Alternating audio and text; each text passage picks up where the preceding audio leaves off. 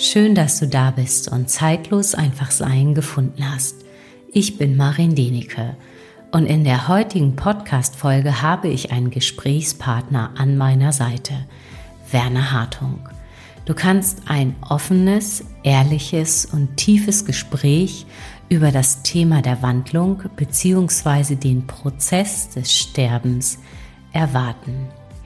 Wir möchten dir einen tieferen, erweiterten Blick auf diesen Prozess ermöglichen und dir die unterschiedlichsten Ebenen näher bringen, die Einfluss auf diesen Prozess haben.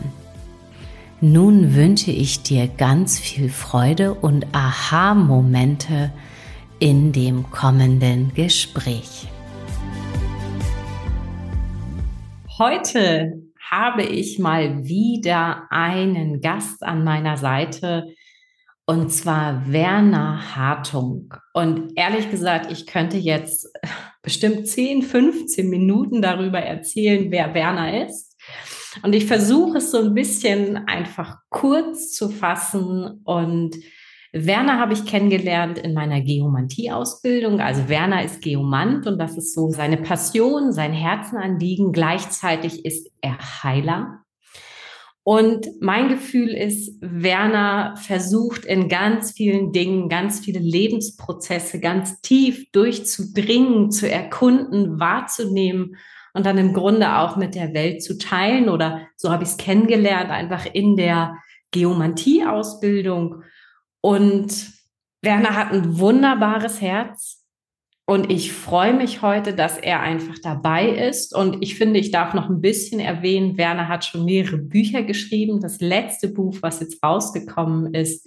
Und ich finde, das spiegelt auch so ein bisschen seinen Seelenweg wieder oder wie er durchs Leben geht und wie er alle Puzzleteile wieder zusammenfügt und schaut, wie er so seinen Weg findet in diesem Leben.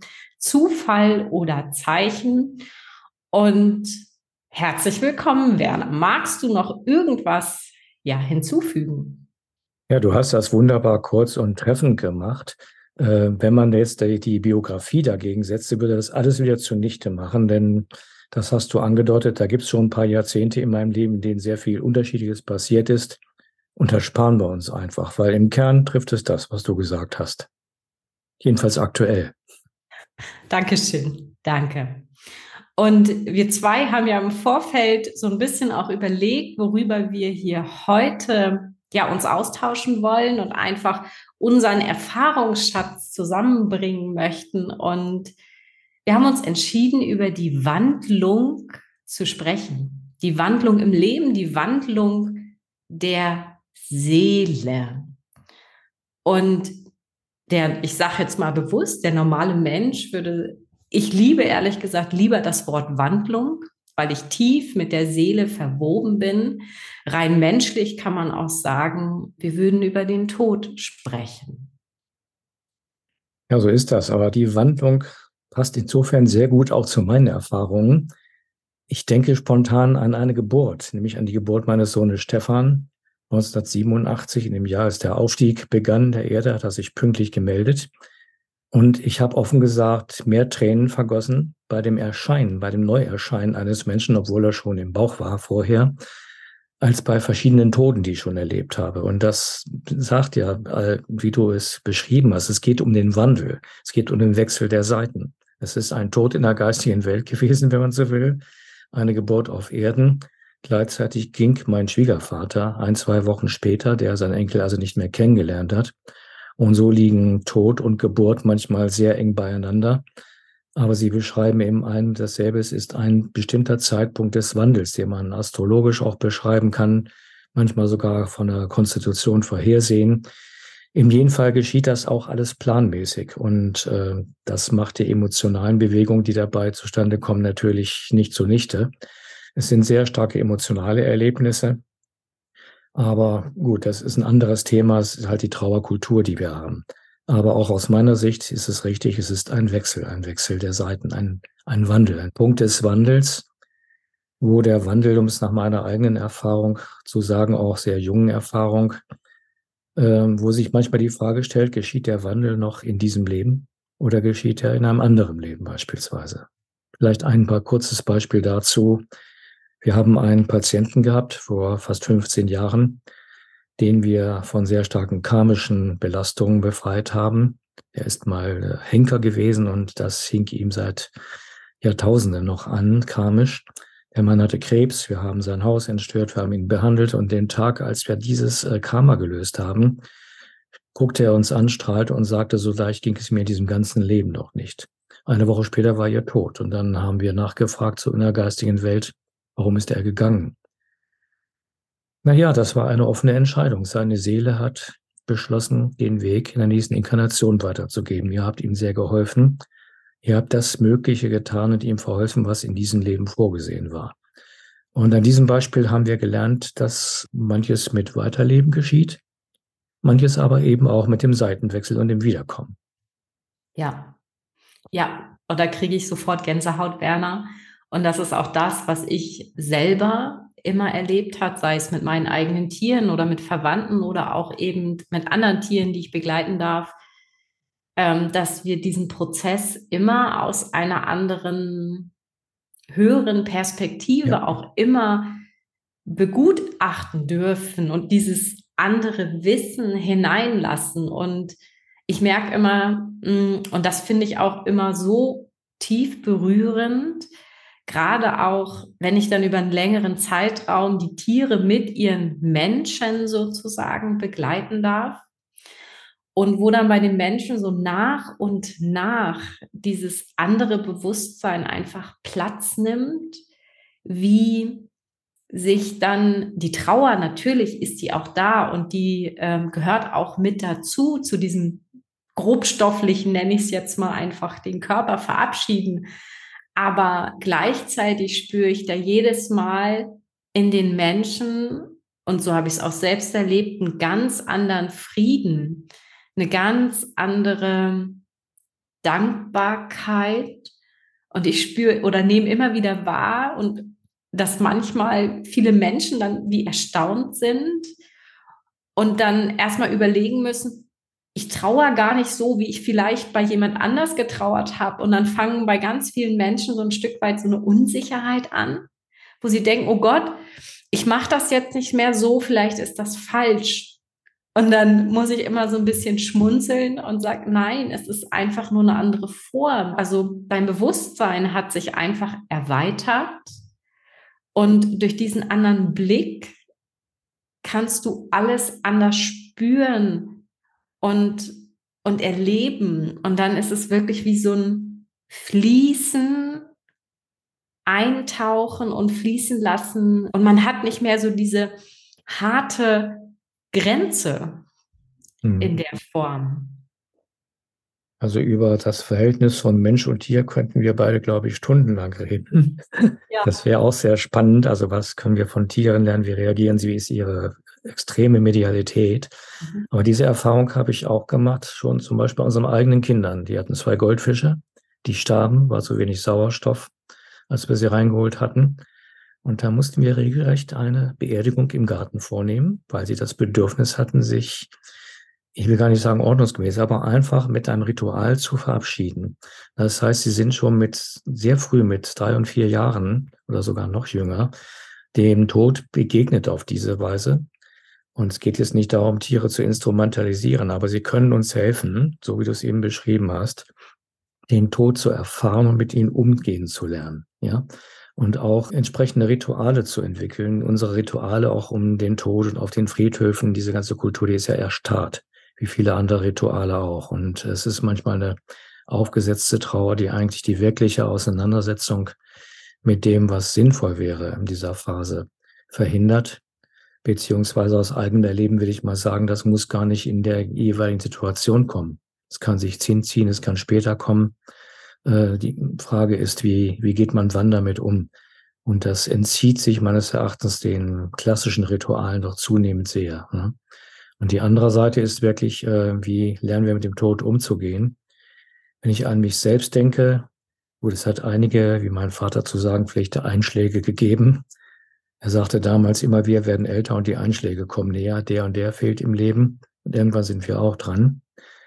Er selbst und auch nachher meine Mutter konnten sehr entspannt gehen, was sie auch selbst nie gedacht hätten. Aber äh, ich will damit sagen, man lernt, wenn man es möchte und zulässt, den Tod zuzulassen, mit ihm umzugehen und äh, sich mit ihm sogar anzufreunden. Bei mir ist das auch ein längerer Prozess gewesen. Es hat in den 80er Jahren begonnen mit Lektüre von der Elisabeth Kübler-Ross beispielsweise. Und dann habe ich gemerkt, wie ich dann heulend auf dem Bett gelegen habe, wenn ich das gelesen habe. Und habe mich emotional erstmal daran gewöhnt, dass dieses Leben endlich, oder wie es auf Facebook immer so schön heißt, keiner kommt hier lebend raus. Das muss man erstmal realisieren für sich selbst und für alle anderen, bei anderen akzeptieren lernen und auch zu wissen, das ist endlich. Und auch wenn meine Mutter immer sagte, jetzt ist niemand vor mir und wenn ich gehe, ist niemand wieder vor dir, auch das ist ja nicht garantiert. Ja, der Tod kann uns in jeder Generation erwischen. Einige meiner Schulkameraden sind aus meinem Leben verschwunden, noch bevor ich Abitur gemacht habe, weil sie mit frischem Führerschein vom Baum gefahren sind. Also wir begegnen dem sehr schnell.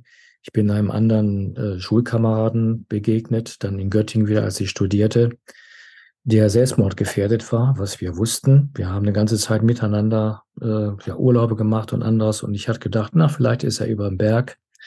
Und dann begegnete er mir auf der Straße in Göttingen, sagte, ach, so in zwei, drei Monaten kannst du auch meine Wohnung haben. Ich habe mir nichts bei gedacht, aber das war der Zeitpunkt, zu dem er seinen Selbstmord geplant hätte. Und das sind Sachen, die eine ganze Zeit gar nicht in meinen Kopf gegangen sind. Wie kann ein Mensch sowas regelrecht planen, bis ich dann als Heiler und unter Kolleginnen und Kollegen auch Besetzungen und halt äh, solchen energetischen Einflüssen begegnet bin, die einen Menschen doch arg beeinträchtigen können. Also es ist ein sehr buntes Bild dessen, was einem da so begegnet. Auch, wie ich eben schon mal sagte, die Zusammentreffen verschiedener Ereignisse sind manchmal frappierend. Als meine erste Frau und ich geschrieben haben, wir wollen heiraten, äh, da rief mein Vater an und sagte, vor fünf Minuten ist deine Großmutter gegangen dieses Zusammentreffen, ich muss jetzt erstmal heulen. Ne? Mhm. Also, wie es so schön heißt, Menschen kommen und gehen. Es ist ein, fast hätte ich gesagt, stinknormaler Vorgang. Nur umgehen damit ist etwas anderes. Ne? Ja, und genau, du triffst es wirklich auf den Punkt, finde ich, alles, was du so gesagt hast, mit diesem Prozess akzeptieren. Keiner kommt hier lebend raus in Anführungszeichen. Und doch ist es etwas so Natürliches und ja, Normales in Anführungszeichen. Hast du, hm, wie soll ich sagen, du hast ja gesagt, relativ früh hast du sozusagen diese Angst vor diesem Prozess erstmal akzeptiert, sage ich jetzt mal, bist mhm. da wirklich eingetaucht. War das im Endeffekt ein Prozess, ich sag mal, einmal wahrnehmen, fühlen und du warst durch? Oder war es dann auch nochmal einfach auch deine, auch nochmal deine Heilertätigkeit dann, wo du sicherlich auch viele Menschen einfach wirklich begleitet hast, auch in diesen mhm. schweren, ich sag mal, schweren Seelenentscheidungen oder auf ihrem Seelenweg, dass dann auch doch nochmal du gespürt hast, es ist tiefer bei dir angekommen, tiefer gesackt in deinem Herzen, dieser Prozess? Das hat sich sicherlich vertieft in diesem Sinne. Ich war relativ schnell durch, vielleicht, wenn du so willst, mit dem Verstand eher, aber durchaus mit dem Gefühl, es war mir klar. Und ohne diese innere Klarheit, diese innere Akzeptanz hätte ich etwas ja 10, 15 Jahre später passiert, diese Heilertätigkeit auch nicht beginnen können. Weil da bist du ständig mit dem Tod konfrontiert, äh, ob das jetzt Tiere in der Familie sind, es gibt so die kleinen Tode im Leben. Meine brasilianische älteste Cousine sagt immer, jeder Abschied ist ein kleiner Tod. Das fängt ja an bei Scheidungen, den Leuten zu sagen, mein Gott, es ist nicht der Tod, wenn ihr mal auseinandergeht, mach nicht so ein Gedöns, sondern was fühlst du im Herzen? Das sind so diese kleinen Tode. Für manche Menschen ist auch ein kleiner Tod, den Beruf zu wechseln, eine Riesenkatastrophe. Schlimmer als wenn jemand stirbt manchmal. Es ging also immer um dieses Vertrauen letztlich in den Wechsel, in den Wandel. Und in dieser Linie erlebe ich oder habe ich auch immer den Tod erlebt, ja. Auch sehr unterschiedlich. Es hat Situationen gegeben, in denen ich den Menschen, die betroffen waren, entweder selbst oder einer Verwandtschaft sagen musste, es ist noch nicht so weit. Warum wollt ihr einen Menschen sterben lassen im Hospiz, dessen Zeit für mich spürbar noch gar nicht gekommen ist? Also da kommen natürlich auch als ganz wesentlicher Faktor meine dann meine mediale Begabung ins Spiel, die sich auch seit den 80er Jahren dann wieder entwickelt hat, wieder auftrat. Das heißt auch eine andere Ebene der Wahrnehmung. Äh, ich habe eine Frau begleitet, die krebskrank war, wenig Energie hatte, nach zweiter Reiki-Einweihung eine wunderbare Energie, wirklich aufstrebend. Und dann ging sie in die Klinik, in eine medizinische Hochschule, und da wurde sie nur von der Seite angeguckt. Sagen Sie mal, warum sind Sie immer noch nicht im Hospiz? Was soll denn das werden mit Ihnen? Die haben gar nicht nachgeguckt, gar nicht nachgefragt, wie geht's hier? Und dann ist sie ins Hospiz gegangen, weil alle um sich herum das gesagt haben, da musst du jetzt mal hin. Sie rief mich an, ich besuchte sie und sage, was machst du hier? Ja, ich sterbe doch. Und dann habe ich sie einen Augenblick äh, behandelt aus der, in, aus der Nähe. Sie schlief ein, sprang nach 20 Minuten aus dem Bett. Oh, ich könnte Bäume ausreißen. Was hast du denn gemacht? Ich sage, willst du jetzt mit mir das Krankenhaus verlassen? Nein, ich sterbe doch. Mhm. Und dann habe ich gesagt, dann lass mich bitte aus dem Spiel. Äh, nicht, weil ich Angst hatte, mich mit dir auseinanderzusetzen, aber wenn du diesen Beschluss getroffen hast, dann musst du diesen Weg wohl gehen. Ich weiß nicht, wie lange er noch gedauert hat, aber wir haben auch eine Kultur, die manche Menschen regelrecht zum Tod verdammt, medizinisch. Und ich habe das auch in Hospizen erlebt, dass da Leuten, die äh, gar nicht innerlich entschlossen waren oder die Seele nicht entschlossen war, gehe ich oder gehe ich nicht, gesagt wurde, ich sag's mal sehr salopp und frech, wie lange willst du ja noch rumhängen? Und da hat es sogar Formen von Sterbehilfe gegeben. Und auch wenn ich Verwandten gesagt habe, hol diese Frau wieder hier raus, bringt sie in ein Heim, guck mal, die fängt an zu zeichnen wieder und sowas. Es gibt also die eine Seite, wo es schwer ist, manchen Leuten zu sagen, dass ihre Zeit noch gar nicht gekommen ist für einen Seitenwechsel. Und die Frage, können Sie oder Ihr Umfeld das akzeptieren? Auch gerade medizinisches Problem. Und es gibt natürlich häufiger das andere, was auf derselben Ebene liegt, den Leuten zu sagen, lass es bitte zu. Mhm. dass es möglicherweise in diesem Leben nicht mehr geht. Und auch wenn dir gesagt wird, die Chemo ist leicht, ich mache da andere Erfahrungen mit. Ich glaube nicht, dass ich dich da rausholen kann. Und dann gibt es ganz extreme Situationen oder gab es, weil ich jetzt halt weniger in der Heilung tätig bin, äh, wo ich Leuten, die Krebs hatten, sagen musste, pass mal auf, es gibt Fristen. Es gibt Fristen, so hart das klingt, wo ein Körper nicht mehr mitspielt. Äh, der Körper ist, salopp gesagt, unser erster Seelenspiegel. Das heißt, ich kann ja von mir selbst genug reden. Wenn man viel Unsinn macht und Dinge nicht sehen will, fängt der Körper an zu zicken. Und da muss man sich damit auseinandersetzen und spätestens die Sprache der Organe lernen, die wir auch verlernt haben. Was sagt uns ein Organ, obwohl unsere Sprache voll damit ist? Ne? Was liegt mir auf dem Herzen? Was geht dir an die Nieren? Also unsere Sprache ist genau genommen deutlich genug, nur wir verstehen sie in der Konsequenz trotzdem nicht. Ja? Wenn ein Körper also Botschaften bringt und Krebs ist das Endstadium in diesen Botschaften. Es ist sozusagen die rot-gelbe Karte, wenn nicht schon die rote. Vorher gab es andere Dinge. Man muss den Leuten sagen, du hast vielleicht noch 14 Tage, so hart das klingt, um an dein Thema ranzukommen. Geh mal mit deinem Herzen in dein Thema rein. Viel was sind es eben Themen, die zum Krebs führen und nicht irgendwelche anderen Dinge.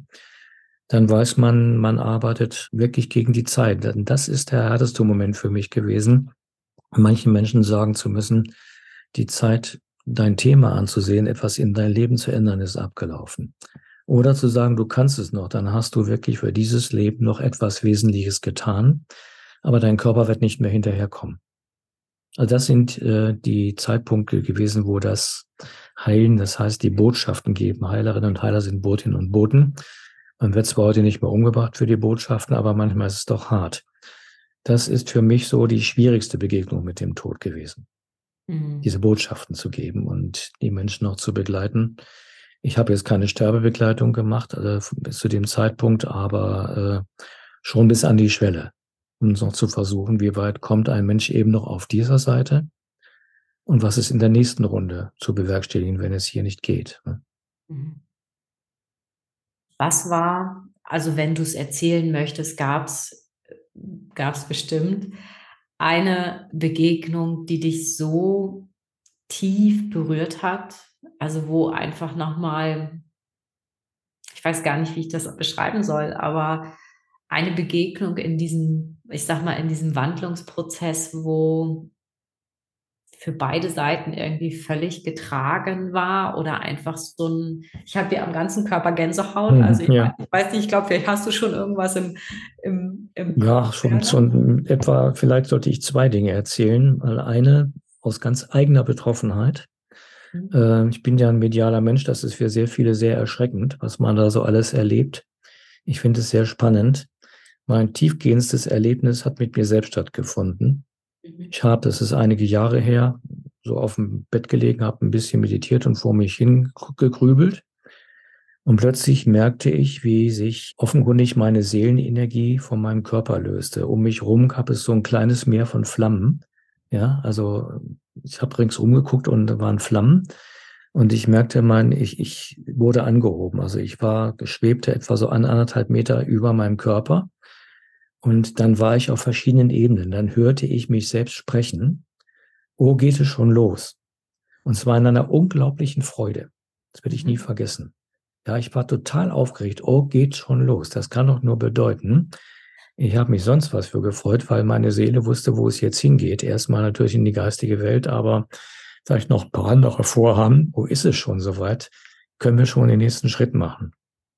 Und dann rumste ich zurück in meinem Körper, immer noch in diesem Gefühl und schluckte etwas, aber was ist denn jetzt los?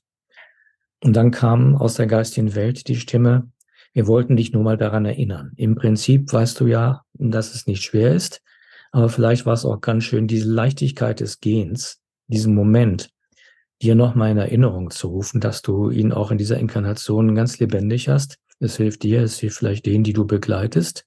So auch vor dem Tod meiner Eltern, das war auch wichtig. Nee, das heißt danach, egal. Und äh, dann kam aber, du hast eben noch mit deiner anderen Stimme nach den und den gerufen sag jetzt nicht, welche Menschen.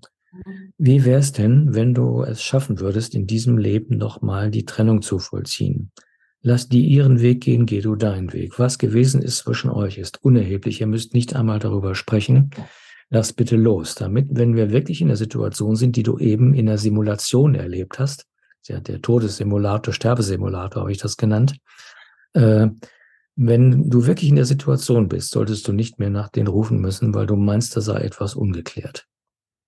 Mach einen Strich drunter. Das heißt, lerne, Grundbotschaft, lerne loslassen, was loszulassen ist. Ja. Sie ist so, wie du es manchmal selbst beschreibst. Du hast drei, vier Leben in diesem Leben gehabt oder hast noch eins vor dir. Es gibt verschiedene Phasen. Lerne abzuschließen. Diese, diese sogenannten kleinen Tode, wie ich das vorhin genannt habe. Schließ ab, was abzuschließen ist und freue dich immer auf das Neue. Und genauso, wie du das in diesem Leben noch lernen möchtest, möchte mir, dass du diesen großen Wechsel nachher begehst. Und dann rums war ich wieder unten. Aber um ein sehr toll, tolles und spannendes Erlebnis reicher, das also der letzten Zweifel und meine letzten Ängste, wenn ich den überhaupt noch gehabt hätte, mir auch noch genommen hat, aber auch noch gelehrt hat, äh, lerne bitte das loslassen. Ja, ganz wesentlicher Punkt. Das ist das eine eigene Erlebnis. Und ich habe dann äh, mit Anne, also meiner jetzigen Frau zusammen, ein sehr spannendes Erlebnis gehabt, als meine Mutter starb. Ähm, manche Menschen sind ja medialer, als sie glauben. Ich besuchte meine Mutter im Altenheim. Dann guckte sie mich an und sagte, du, zwischen uns ist doch eigentlich alles gesagt. Ne? Ich sag, wieso? Ich glaube schon. Ja, steht doch nichts mehr zwischen uns. Sag, nö. Was ist ja anders? Äh, wieso? Ja, neulich Nacht stand dein Vater hier vorm Bett, der war dann drei Jahre vorher gestorben, hat mich so angeguckt und so gemeint, jetzt könntest du langsam auch mal rüberkommen, es wäre Zeit für unsere gemeinsamen Verabredungen. Ja, die haben also schon das nächste Leben geplant miteinander sozusagen. Und ich glaube auch, es ist jetzt so ein bisschen an der Zeit. Es ist zwar jetzt demnächst eure Hochzeit, die steht an. Ich würde ja vielleicht gerne noch hingefahren werden, auch im Rollstuhl, aber ich weiß nicht. Nun habe ich ihr nur gesagt, weißt du, wenn du das Gefühl hast, dass es soweit ist, dann ist es auch in Ordnung. Genauso wie es mit deinem Mann und meinem Vater gewesen ist, der sehr bewusst drei Tage nach seinem 90. Geburtstag, den er nochmal feiern wollte, gegangen ist. Also auch sowas können wir steuern. Ne? Das habe ich daran gelernt bei meinem Vater. Ich will das noch feiern, ich bin ja Ehrenbürger, aber dann reicht's. Und kannst du dafür sorgen, dass nur 15 Leute kommen statt 150. Ne? So, jetzt war meine Mutter also dran. Und dann war es wirklich so, dass Anne und ich noch beruflich in Richtung Starnberger See fuhren. Und zwei Tage vorher wurde sie ins Krankenhaus eingeliefert. Dann habe ich noch einiges geregelt. Mein Sohn ist dann hingefahren. Und unten kriegten wir dann während dieses Workshops gesagt, deine Mutter wollte euch zur Hochzeit eine kleine Reise schenken, so aus ihrer unbedeutenden Rente oder was da noch war. Das ist eure kleine Reise. Äh, sie wird gehen, aber sie wird nicht gehen, bevor ihr noch nächste Woche, wenn ihr zurückfahrt, bei ihr vorbeikommt. Und dann war es soweit. Wir hatten also in Kassel übernachtet, fuhren dann in meine Heimatstadt ins Krankenhaus. Und dann guckte uns eine junge Ärztin an auf der Palliativstation und sagte, ihr wisst, äh, dass deine Mutter auf euch wartet, aber dass ihr gehen müsst, äh, bevor sie stirbt. Ich sage, wie kommst du darauf?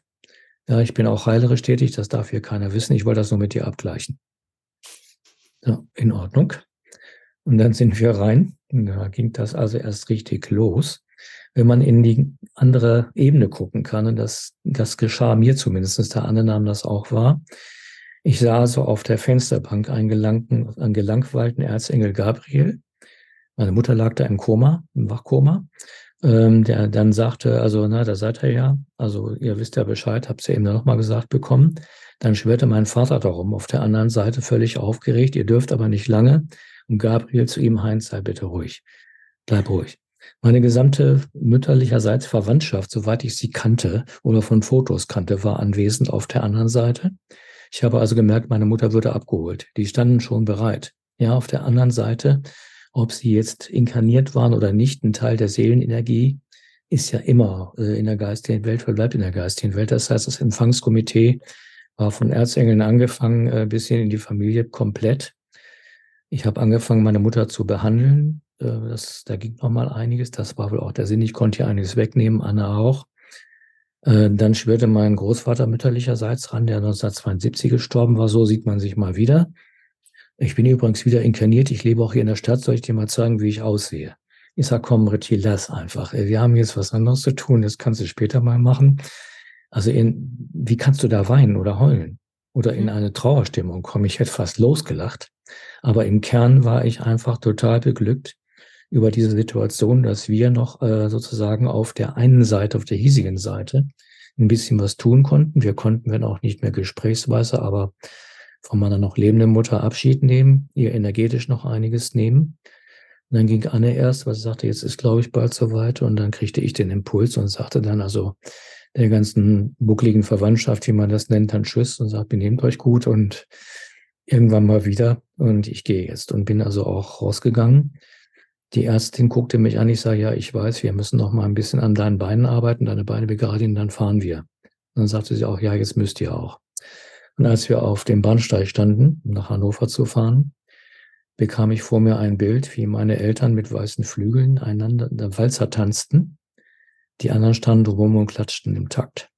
Und dann rief die Ärztin an, sagte, ich weiß schon, du brauchst mir nichts mehr zu sagen.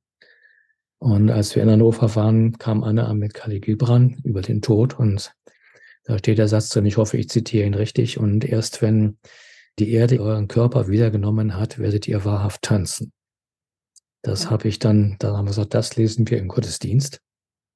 Und um noch, das noch etwas weiter zu spinnen, ich habe das dann dem Pastor meiner Eltern erzählt. Ich sehe, es bin nicht gerade sehr kirchlich, aber den mochte ich sehr, der ist sehr, sehr offen. Der wusste auch über meine Ticks. Und dann sagte er, wie war denn das? Und habe ich ihm das erzählt. Der zuckte nicht mit einer Miene und sagt, darf ich das erzählen im Gottesdienst? Sag ich, was jetzt im, ähm, für meine Mutter? Nein, im Ostergottesdienst. Die kennen dich doch hier alle in der Stadt. Ich habe den Mut zu erzählen, wie jemand, der medial begabt ist, den Übergang wahrnimmt. Und dann können sich einige mal eine Scheibe abschneiden daran. Ich weiß nicht, was daraus geworden ist, ob es Kirchenaustritte oder Eintritte gegeben hat. Aber dieses ganze Erlebnis drumherum fand ich sehr spannend. Bis dahin auch in den Gottesdienst, äh, wo er dann kam nach dem Gottesdienst auf Stefan und mich zu und sagte, ihr beide, ihr habt vorhin so gegrinst, was war denn jetzt schon wieder los?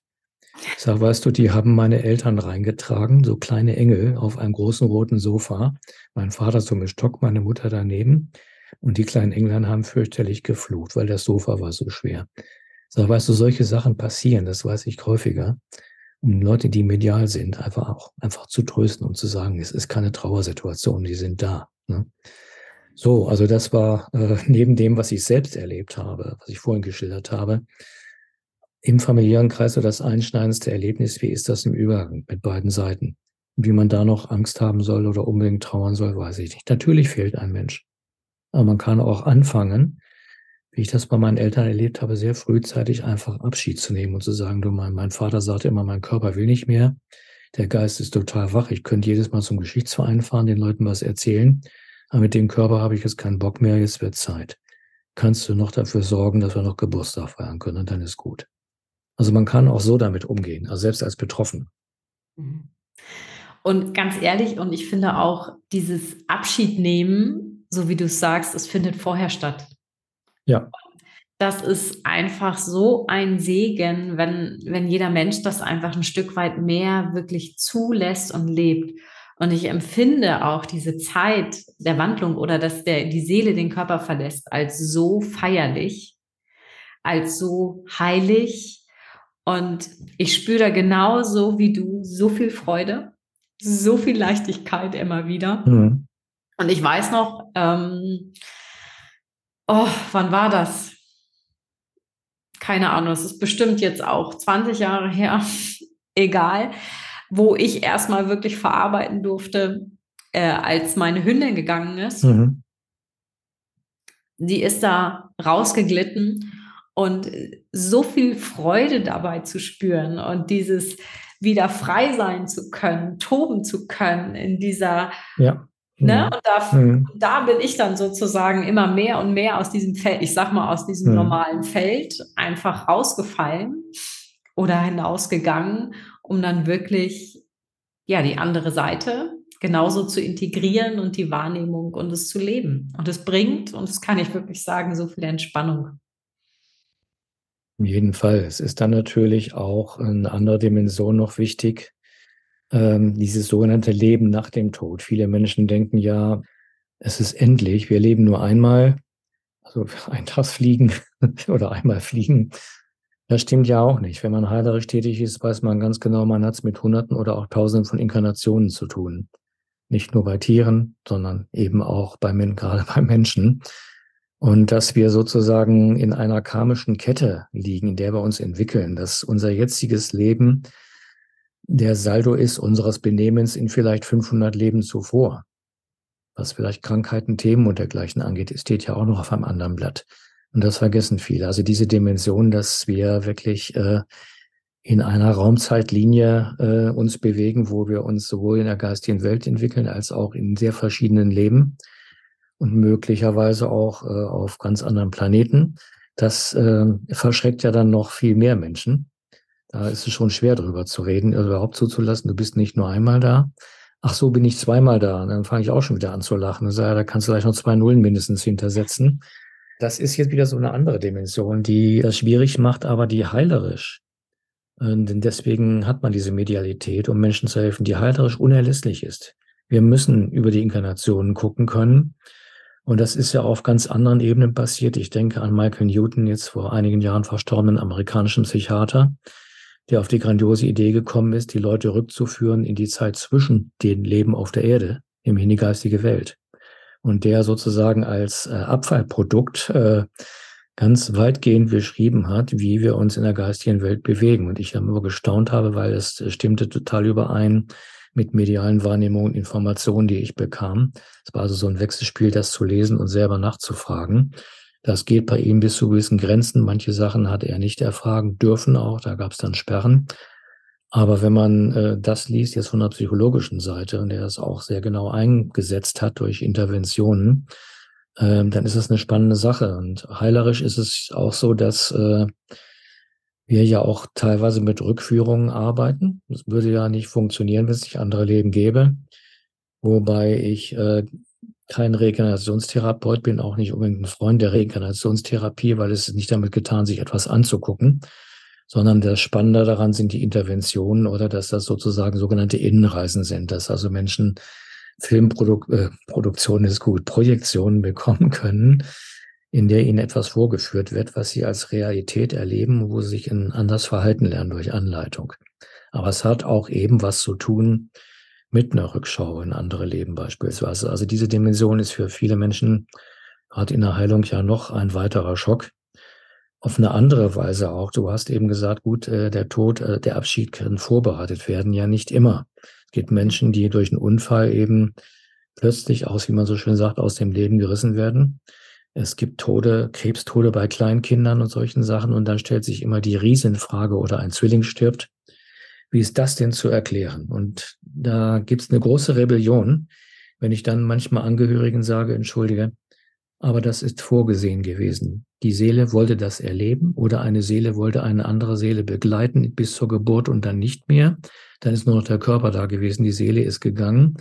Aber der Umstand, dass die Seele geht, ist nicht so schmerzhaft. Der Newton hat zum Beispiel auch äh, durch diese Interviews beschrieben, dass manchmal die Seele aus dem Körper geht, äh, in dem Moment, bevor es richtig kracht im Unfall. Ne?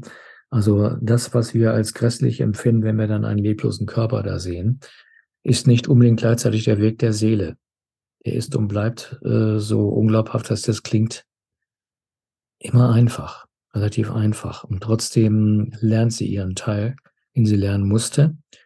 Oder sie hat etwas vollzogen, was sie sich in der geistigen Welt vorgenommen hat, um etwas zu erleben. Das verstehen wir hier unten nicht unbedingt. Wieso nimmt sich eine Seele vor, ermordet zu werden?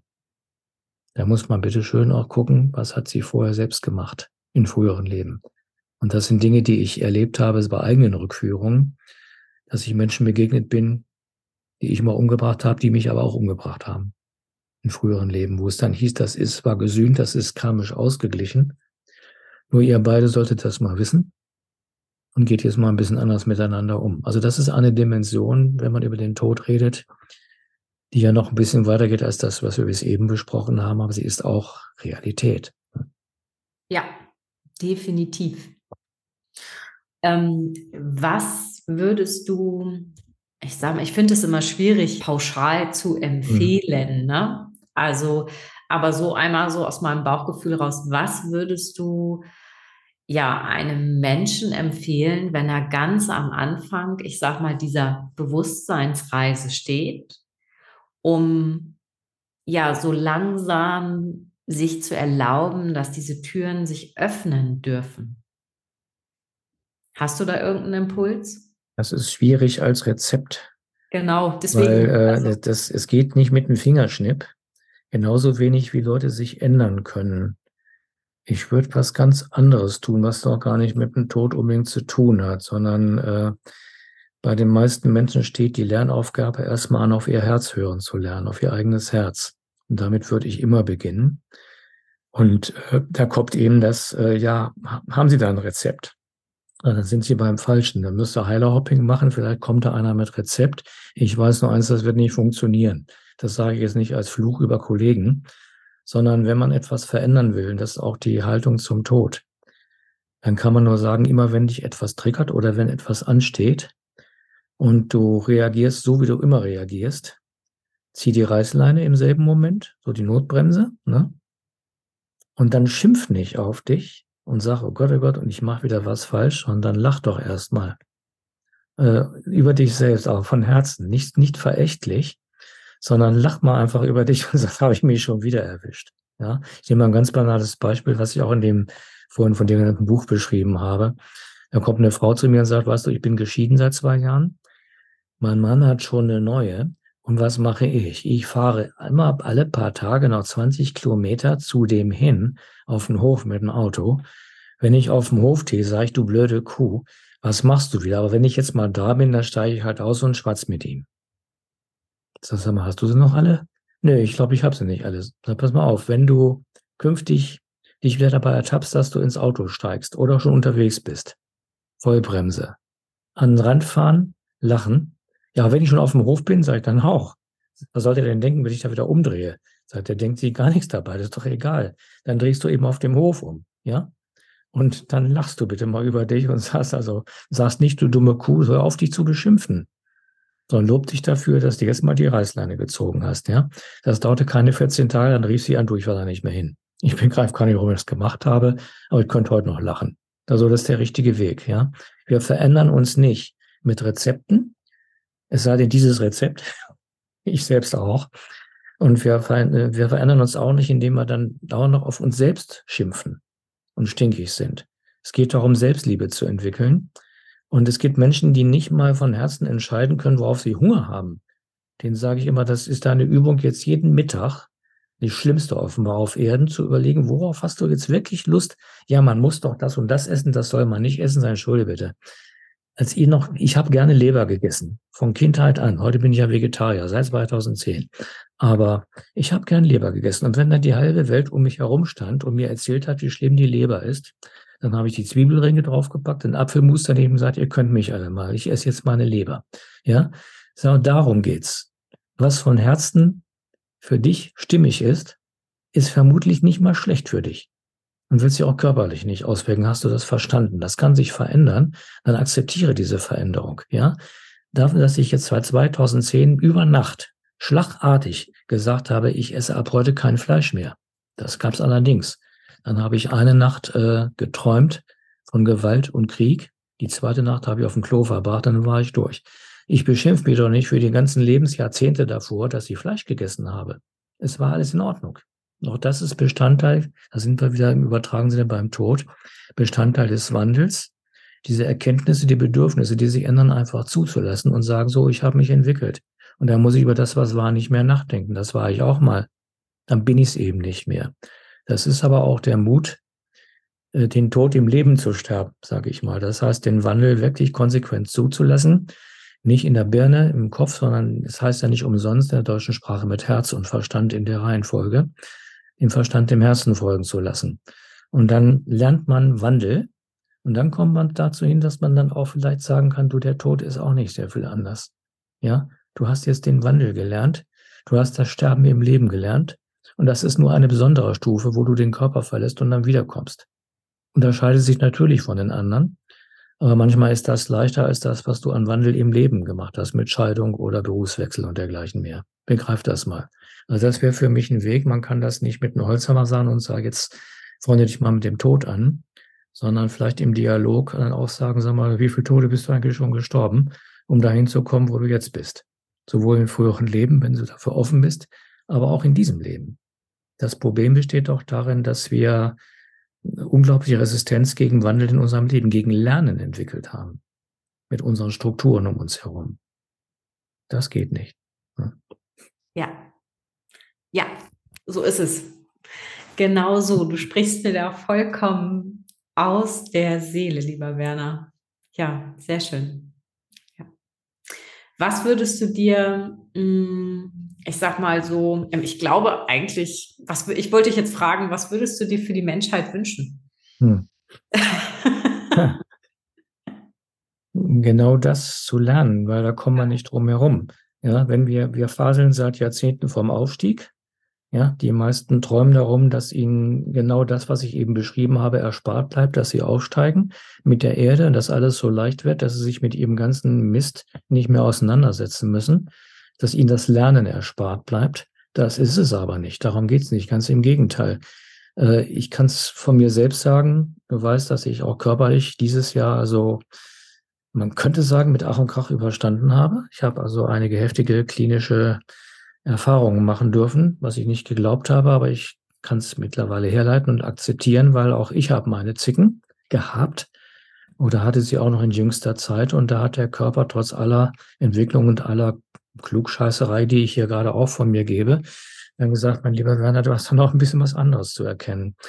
Und für mich ist die Frage Weiterleben oder Sterben in den letzten Wochen und Monaten ganz aktuell gewesen, für mich ganz persönlich. Und ich bin da natürlich auch tränenreich, aber ich bin da, Selbstlob ist schwierig, aber ziemlich souverän mit umgegangen, weil ich erkannt habe, ja, es gibt für dich beide Wege. Mhm. Und die wären sogar akzeptiert worden aus der geistigen Welt. Willst du jetzt nur, weil du jetzt, sage ich mal mit meinen Worten, über deinen Körper sauer bist und rumzickst und Gaia weint, dass du ihn ablehnst, Möchtest du nochmal in deinen Körper gehen mit deiner ganzen Liebe und auch die Organe, die gerade zicken, mit deiner Liebe überschütten? Dann können sie nämlich heilen. Oder aber möchtest du sozusagen Break machen und die Aufgabe, die jetzt noch ansteht, die du auch kennst, wo es hingeht in der Richtung, die du gerne übernehmen würdest, ja, die du auch übernehmen sollst. Du musst sie nicht in diesem Leben übernehmen. Du kannst doch mal wiederkommen. Relativ schnell oder sowas. Es ist zwar jetzt noch nicht der Plan, aber auch das wäre möglich. Das heißt, ich habe eine ganz aktuelle Auseinandersetzung damit und habe mir dann auch gesagt, dass ich diese Entscheidung habe nur ich zu treffen, ohne Rücksicht auf andere. Klingt sehr hart. Ja, ich habe mit anderen darüber kommuniziert, aber ich habe sie für mich selbst getroffen und wenn ich es nicht irre, äh, mache ich weiter. Aber, aber es kostet dann auch Entscheidungen und es kostet zum Beispiel auch Geduld dem Körper gegenüber und dergleichen mehr.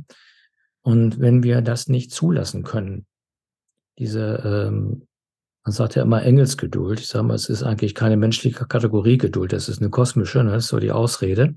Nein, aber wir brauchen die.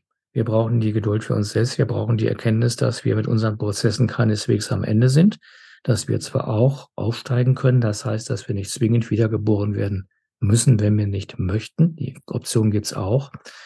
Aber mit einem Fingerschnipp hier auf der Erde ist das nicht getan. Wir haben in Jahrtausenden oder Jahrzehntausenden sehr vieles äh, aufgewühlt, an Staub aufgewirbelt und am Karma angesammelt, miteinander, füreinander, äh, was in uns noch wirkt, auch als Emotionen beispielsweise. Und selbst wenn wir kein Karma mehr in dem Sinne haben, dass wir äh, schuldhaft gegen irgendjemand anders gehandelt haben, das noch nicht gesühnt ist, haben wir noch eine ganze Menge zu tun.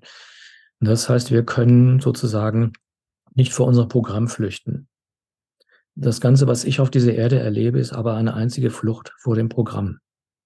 Und zwar auch gerade in den Szenen, die ganz viel vom Aufstieg faseln und reden und alle möglichen Sachen entwickeln. Da kriege ich manchmal die Oberkrise in dieser ESO-Szene. Ich will das gar nicht verallgemeinern. Das ist auch nicht gerecht.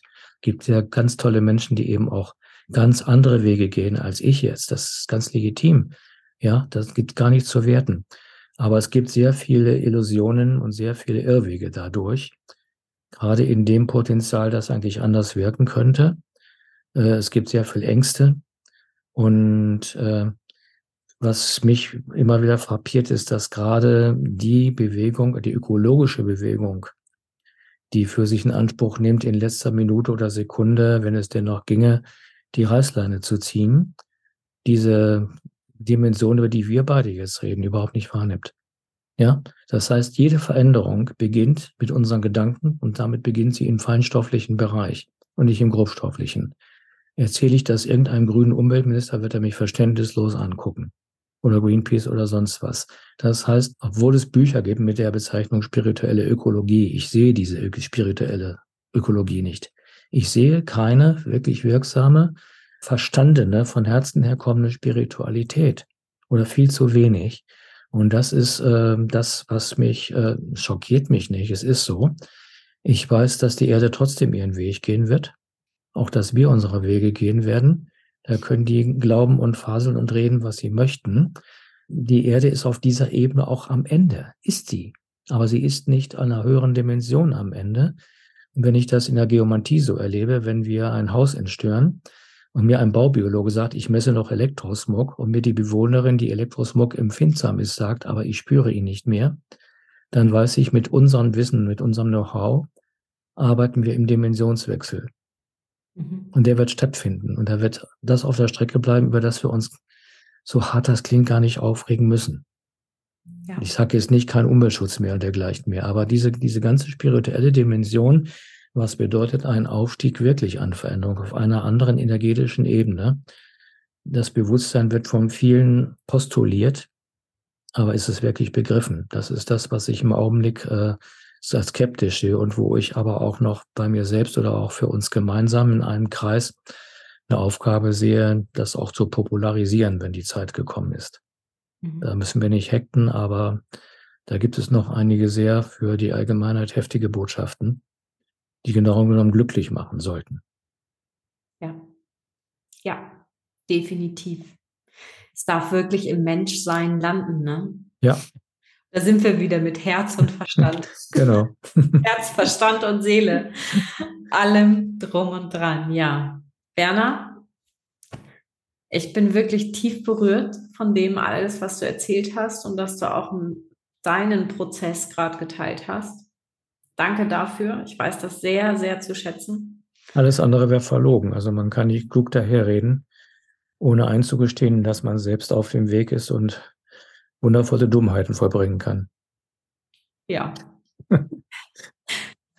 wir sind alle, wie soll ich sagen, ja, wir sind alle auf dem Weg. Und so wie du es auch so schön gesagt hast, und dieses Lernen, es hört wirklich nie auf. Nie. Das ist so. Und und das ist so wie Frieden schließen mit diesem beknackten Glaubenssatz, den man als Mensch manchmal hat, fertig werden oder irgendwie ne, mhm. irgendeine Stufe erreichen. Und ähm, ich glaube, wenn das losgelassen ist in jedem Menschen, dann und das Herz den Raum einnimmt, kann es Frieden. Das ist, ähm, genau. das ist ein sehr ganz, ganz wichtiges Stichwort, äh, über den man wieder zwei Stunden reden kann. Äh, was mir zum Beispiel für eine der nächsten Veröffentlichungen vorschrieb, ist die Schöpfung zu erklären unter dem Primat dieses Friedensbegriffes.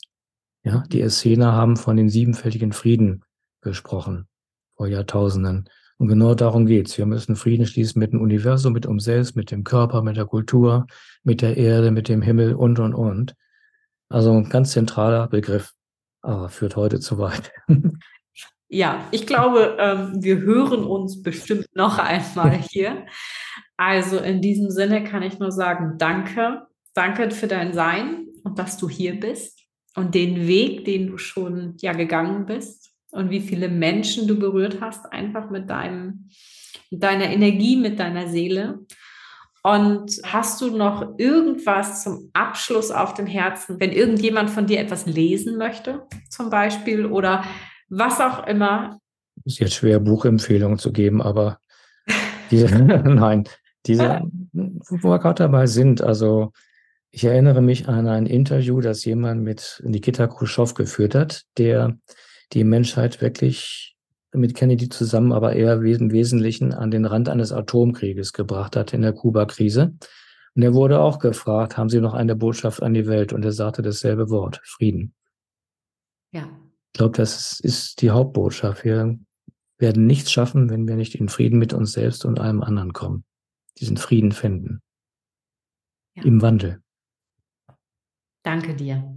Ich danke dir von Herzen. Danke für deine Zeit. Und ich hoffe, dieses Gespräch konnte dir eine andere Tür, einen neuen Blickwinkel auf dieses manchmal sehr schwierige menschliche Thema des Sterbens, des Loslassens schenken.